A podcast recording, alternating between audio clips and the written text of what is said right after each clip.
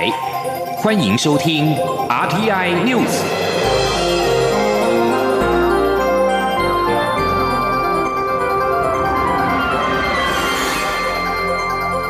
听众朋友您好，欢迎收听这节央广主播台提供给您的 RTI News，我是张顺祥。立法院今天召开院会，处理攸关开放来猪进口的行政命令，朝野均严阵以待。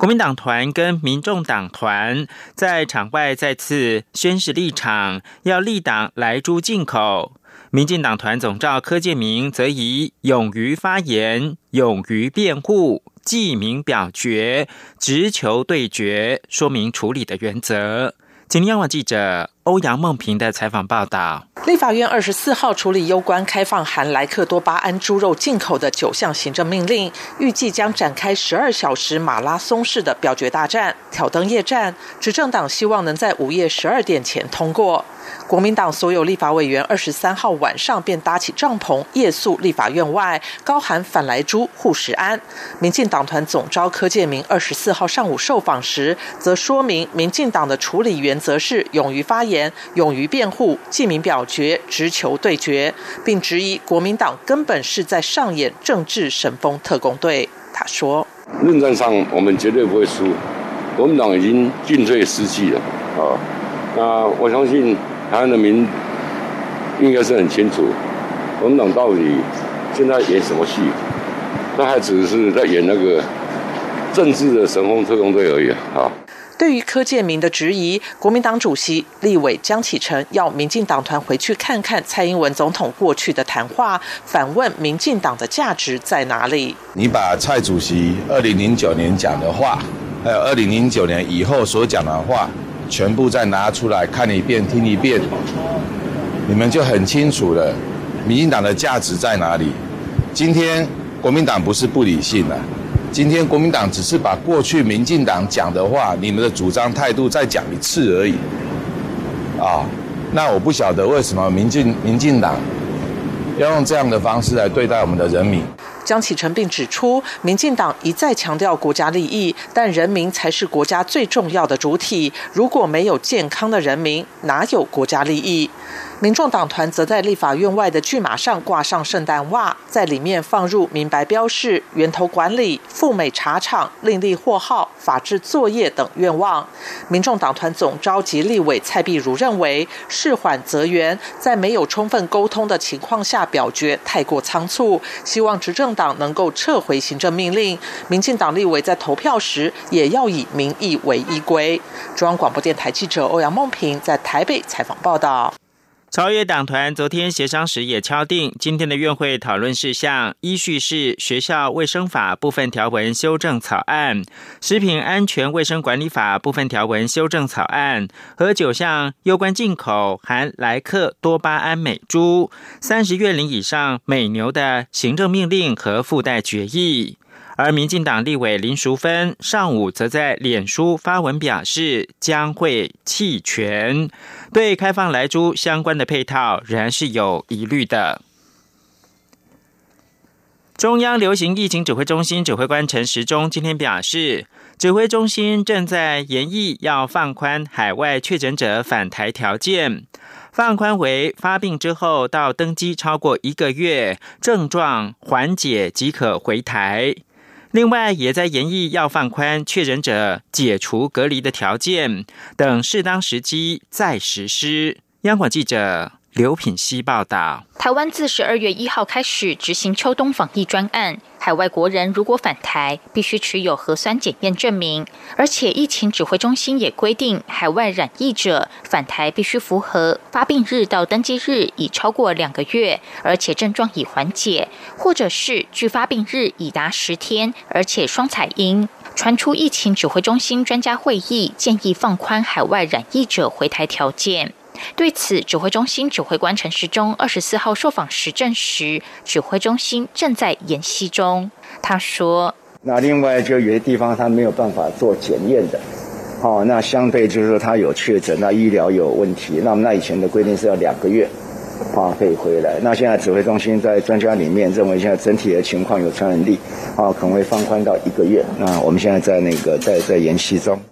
此外，对于确诊者解除隔离的条件是否也一并放宽？陈时中说，过去是要求二采阴，之后变成三采阴才能解隔离，后来又改为二采阴。但其实这些人都已经没有传染力，而现在无症状确诊者越来越多，因此指挥中心会先研议放宽的条件，等适当时机再决定是否施行。那现在因为是无症状的确诊者越来越多，那到底这样的一个标准到底是要哈怎么样去来拟？那是我们专家在在讨论。不过目前因为我们现在就一百三十四吧哈，一百三十四个在医院中，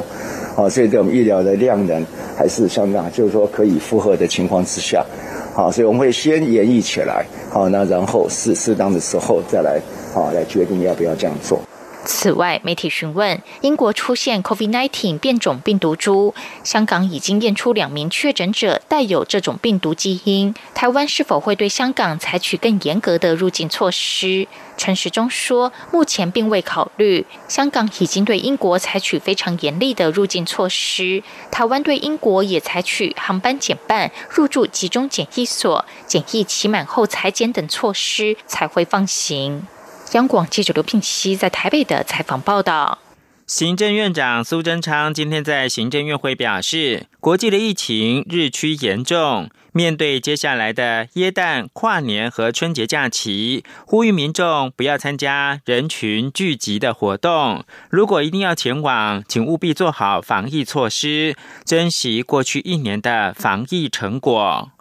卫福部长陈时中今天在行政院会临时动议报告防疫的状况。苏贞昌表示，当伦敦封城、首尔禁止五人以上的聚集活动时，台湾正在讨论要不要举办跨年活动。台湾是全世界最幸福的国家，可是因为纽西兰籍的机师不遵守防疫而出现防疫的破口，他感到非常的惋惜又痛心。苏贞昌表示，在今年的疫情冲击当中，见证了台湾人的高水准，希望国人同胞一起珍惜得来不易的防疫成果。他说，中央流行疫情指挥中心虽然没有禁止跨年大型活动，但蔡英文总统呼吁民众尽量不要参加群聚的活动。苏贞昌也呼吁民众遵照蔡总统的说法，在家看电视休息。如果一定要到人潮聚集的场合，也一定要做好防疫的措施。苏贞昌也提醒交通部督导大众运输防疫，海委会落实渔船和海上的运输防疫措施。教育部函知各校提醒学生在假期期间的防疫。内政部督导警察强化国境把关，以及退辅会加强督导医疗院所的防疫。劳动部今天公布最新的减班休息，也就是俗称无薪假的统计。实施事业单位一共五百三十一家，实施人数六千四百九十八人，较上一期增加了八十一家，人数增加五百六十三人。光是台北市就新增了六十六家五百人。劳动部分析，主要还是受到边境管制的影响。观光客不来台湾，冲击到旅行社、精品业等服务业。请听记者杨文军报道。劳动部二十四号公布最新劳雇双方协商减少工时，俗称无薪假统计，实施事业单位共五百三十一家，实施人数六千四百九十八人，较上期增加八十一家，人数增加五百六十三人。劳动部分析，受到边境管制影响，本期无薪假的新增人数主要落在支援服务业，也就是旅行社，还有运输仓储，例如国外航空公司、批发零售业，如。精品业等，劳动部劳动条件司副司长黄维琛说：“那这些部分的话，其实都呃回到同一个因素，就是我们的边境管制。那对于观光客这个业别啊的相关的影响，它是持续的存在。那所以这一些相关的产业，还会比较辛苦一点。”值得注意的是，这次公布新增的家数及人数中，台北市就占了六十六家，共五百人，显示观光客不来，明显冲击到观光相关产业。黄维成也强调，若以月跟月相比，无薪假人数跟家数还是往下走的。不过，目前国际疫情仍严峻，无薪假统计还是会比较密集，待人数稳定才会考虑减少公布的次数。中央广播电台记者杨文君台北采访报道。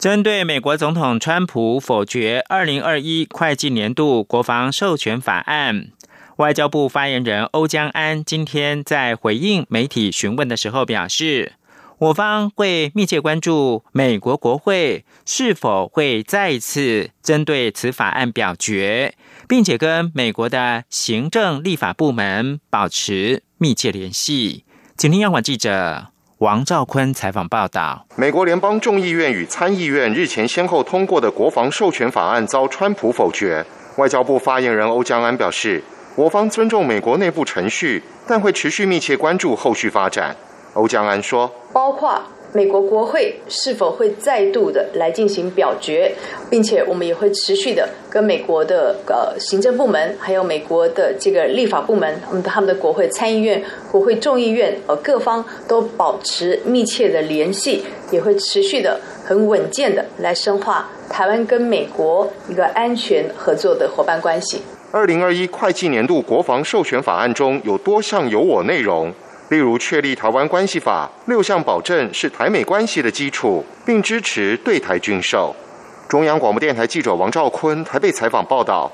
国际新闻：多位美国参众议员近日在国会两院联袂提出决议案，欲请台湾洽签 FTA。决议案表示。透过贸易协商，美台来往能够更密切，也有助于美国商品更好进入台湾市场，对双方的安全跟经济成长都有帮助。期盼美台加签自由贸易协定 FTA 的呼声日益高涨，共和党籍的参议员杜美。与共和党籍的众议员瑞森绍尔十七号分别在参众两院领衔提出决议案，呼吁美国行政部门与台湾洽签贸易协定。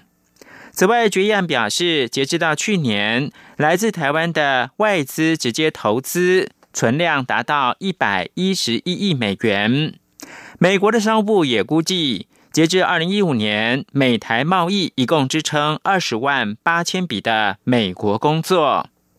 决议案强调，透过贸易协商，美国能够跟台湾有更紧密的来往，也有助于美国商品更好进入台湾市场。这对美国、台湾跟印太区域的安全与经济成长都有助益。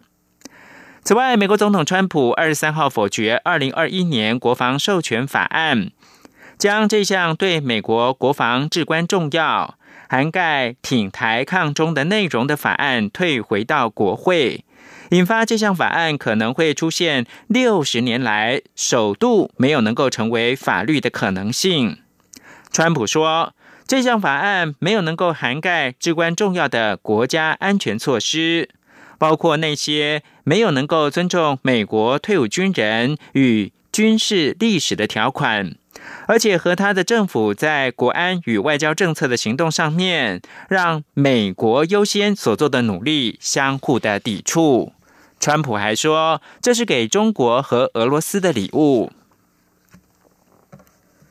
路透社二三号报道，根据纽约市的竞选财务委员会。台裔美籍企业家，同时也是二零二零美国总统大选民主党初选参选人的杨安泽，已经提交文件，将要角逐明年的纽约市长。拥有常春藤名校学历的杨安泽，是台湾移民第二代的科技创业家，也是土生土长的纽约客。一旦成功当选，他将成为纽约市首届的亚裔市长。以上新闻由张顺祥编辑播报，中央广播电台。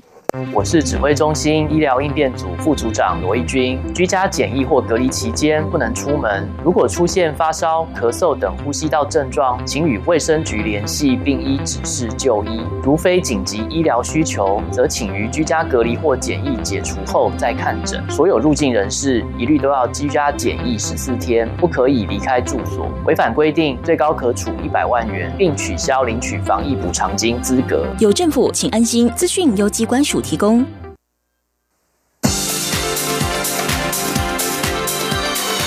这里是中央广播电台台湾之音，欢迎继续收听新闻。各位好，我是主播王玉伟，欢迎继续收听新闻。长荣航空一名外籍机师因为违反防疫规定，并且酿起群聚感染，已经遭到公司开除。交通部今天表示，正研议是否依特别条例，对未落实防疫监督的航空业者，最重开罚新台币一百万元。交通部表示，对于违反防疫规定机师的直接裁罚，是依据《传染病防治法》第六十、第七十一条。交通部将协助卫生主管机关对违反规定的人或航空业者裁罚。有关航空业者如果没有善尽监管的责任，交通部日前已经说明，航空业的主管机关民航局可以行政手段克责，包括限缩航班，待业者有能力确保能够落实防疫规定才恢复。而交通部今天表示，除了航班调整之外，目前也正研议对未落实防疫监督的航空业者，依严重特殊传染性肺炎防治及纾困振兴特别条例，处以五万元以上一百万元以下的罚款，但仍需与法制单位会商能否适用。纽西兰籍机师违反防疫规定，导致台湾。在线本土病例引发极大的争议。对于长荣昨天已经开除这名机师，中央流行疫情指挥中心指挥官陈时中今天表示，这仍然不够。航空公司必须提出如何落实外站防疫管理，否则就要延长机组员居家检疫的时间，并且减少航班。今天央广记者刘品希的采访报道。日前确诊的纽西兰籍机师，因为在机舱内没有戴口罩，并在自主健康管理期间四处跑，导致两名同事跟一名友人染疫，也引发社会恐慌。疫情指挥中心要求民航局跟航空公司在本周内提出如何强化防疫措施。长荣航空二十三号也解雇该名机师。指挥中心指挥官陈时中二十四号接受广播节目专访时表示，他认为开除该名机师还不够。当初考量飞航需要，指挥中心同意缩短机组人员的居家检疫时间，但航空公司的管理显然有漏洞。这不只是公司内部治理问题，已经影响到社会安全。在机舱内是否戴口罩有录影可查证，而在外站则需有层层督导、相互监督的机制。航空公司必须说明未来要如何落实，如果做不到，指挥中心就要延长机组人员的居家检疫时间，并减少航班。他说：“有犯错你处分的可以，我们认为大家有这样一个态度出来，可以让其他有警惕。但我要的，我要求航空要的就是说，那你现在我们也先相信你，好，我们认为这样的 SOP 是可以的。那现在我更一步要知道说，你怎么样去落实你这样的 SOP。”那你如果没有落实这样的 SOP，那将来我怎么处分航空公公司？那昨天这个里面我请哈，就昨天早上有开开过会，我们请他们再去回回去把这一张给我们一个答案，没有我们就直接做。陈时中说：“他希望不要走到延长居家检疫时间这一步，毕竟机组人员天天飞，如果没有适当的透气一下，心理状态可能也不是那么稳定，对于飞行安全也不见得是好事。但航空公司必须加严相关防疫管理，才能避免再产生问题。”对于外界担忧按七七一的接触者恐会酿成社区感染，陈时中说，目前已经圈住第一波接触者，裁检全是阴性，其中四名有症状者二采阴。如果这些人都没有问题，那社区感染的可能性就非常低。央广记者刘聘熙在台北的采访报道。离岛旅游在疫情期间成为热门的选项。随着马祖蓝眼泪红被红遍全世界，涌向马祖的观光客也越来越多，进而导致马祖乡亲返乡之路一票难求。为此，马祖人今天率领乡亲到交通部前陈情，诉求能够有第二家航空公司进驻马祖。对此，交通部则是回应，只要在安全无虞的情况之下，正面看待有更多航空公司提供服务，但航空公司还需要更多准备的时间。今天，央广记者吴丽君的采访报道。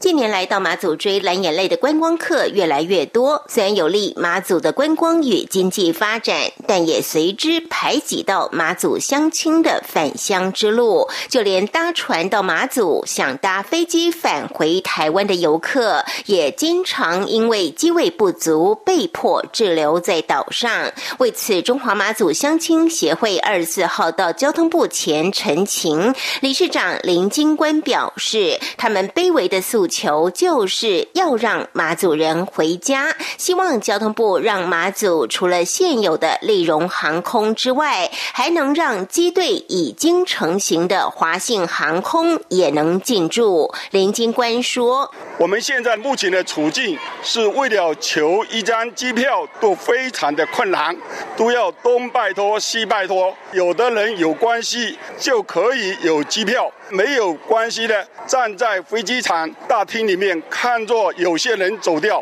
所以对我们马祖人来说是一项非常大的心痛跟耻辱。所以我们希望能够有两家航空公司进驻马祖。对此，交通部航政司副司长韩振华则是回应：针对马祖机位不足的部分，除要求利用航空依照市场需求加班之外，也对第二。家航空公司进驻马祖，积极正面看待，但是飞航首重安全。目前华信引进的九架 ATR 七十二机队，虽然已在这个月成军，但是机师训练尚未展开，因此仍需要时间准备。他说：“那因为马祖是一个特殊的机场，所以他的机师除了一般合格的机师之外，他要针对这些特殊机场、特殊的一个地理条件，要受专业。”的一个训练，目前还没有针对马祖这样的一个机场的一个地理环境上，他还没有做过适当的训练，所以他需要一些时间的准备。只是何时可以完成准备，还要看航空公司的规划以及机师的能力，没有标准时间。中央广播电台记者吴丽君在台北采访报道。继续要关心是台湾的本土语言发展。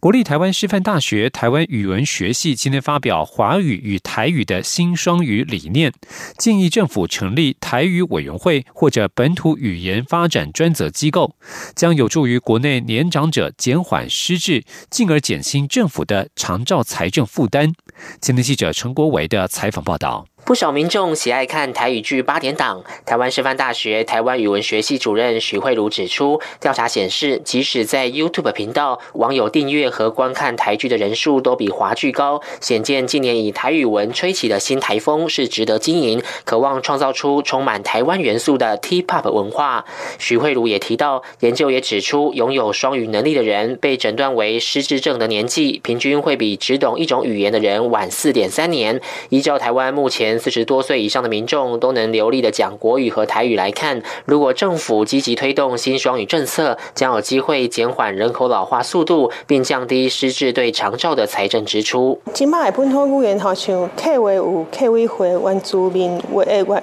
迄个原住民话有原民会，但是台语的部分确实是无一个专职的单位，所以我希望讲台语嘛有一个专职的迄个台语的单位，啊无就是政府搁另外成立一个单位是专门。来，这个规划本土语言。我国目前致力推动二零三零双语国家，但许慧茹指出，双语这个词是中性的，现在被预设为华语加英语，所以提醒各界应在双语前加注哪种语言。他也呼吁政府应积极推动各校进行本土语言沉浸式教学，尤其应鼓励老师们在不同科目使用台语作为教学语言，以落实国家语言发展法中推动托育及教育各阶段使用国家语言的精神，并对通过台语检定的学生适时给予各种升学奖励。中央广播电台记者陈国伟台北采访报道。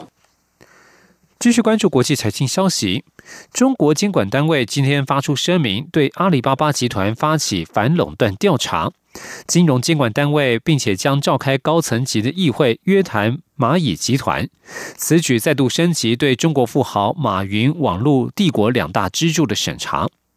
中共官方新华社报道，市场监管总局根据举报，依法对阿里巴巴集团控股有限公司实施二选一等涉嫌垄断行为进行立案调查。所谓的二选一，就是要求商家在签订合作关系时，必须同时放弃与特定对手合作。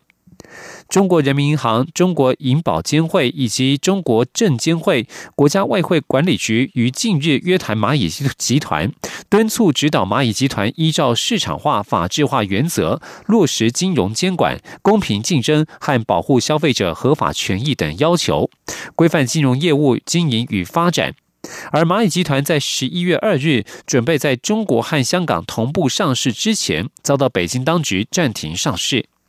受此影响，阿里巴巴在香港的股价下跌了百分之七点六五，而阿里巴巴最大股东软银集团在东京股市盘中下跌了百分之一点七一。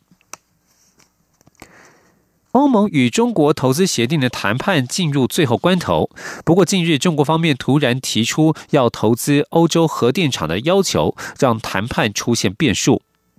德国经济周刊二十三号引述欧盟知情人士报道，中方在谈判时认为中国的核电技术比较进步，提出投资欧洲核电厂，并且采用中国技术的要求。中国近年大力投资欧洲的电力与港口等基础建设。德国等国担心国安风险，纷纷设置了审查门槛。况且部分国家已经决定放弃核电。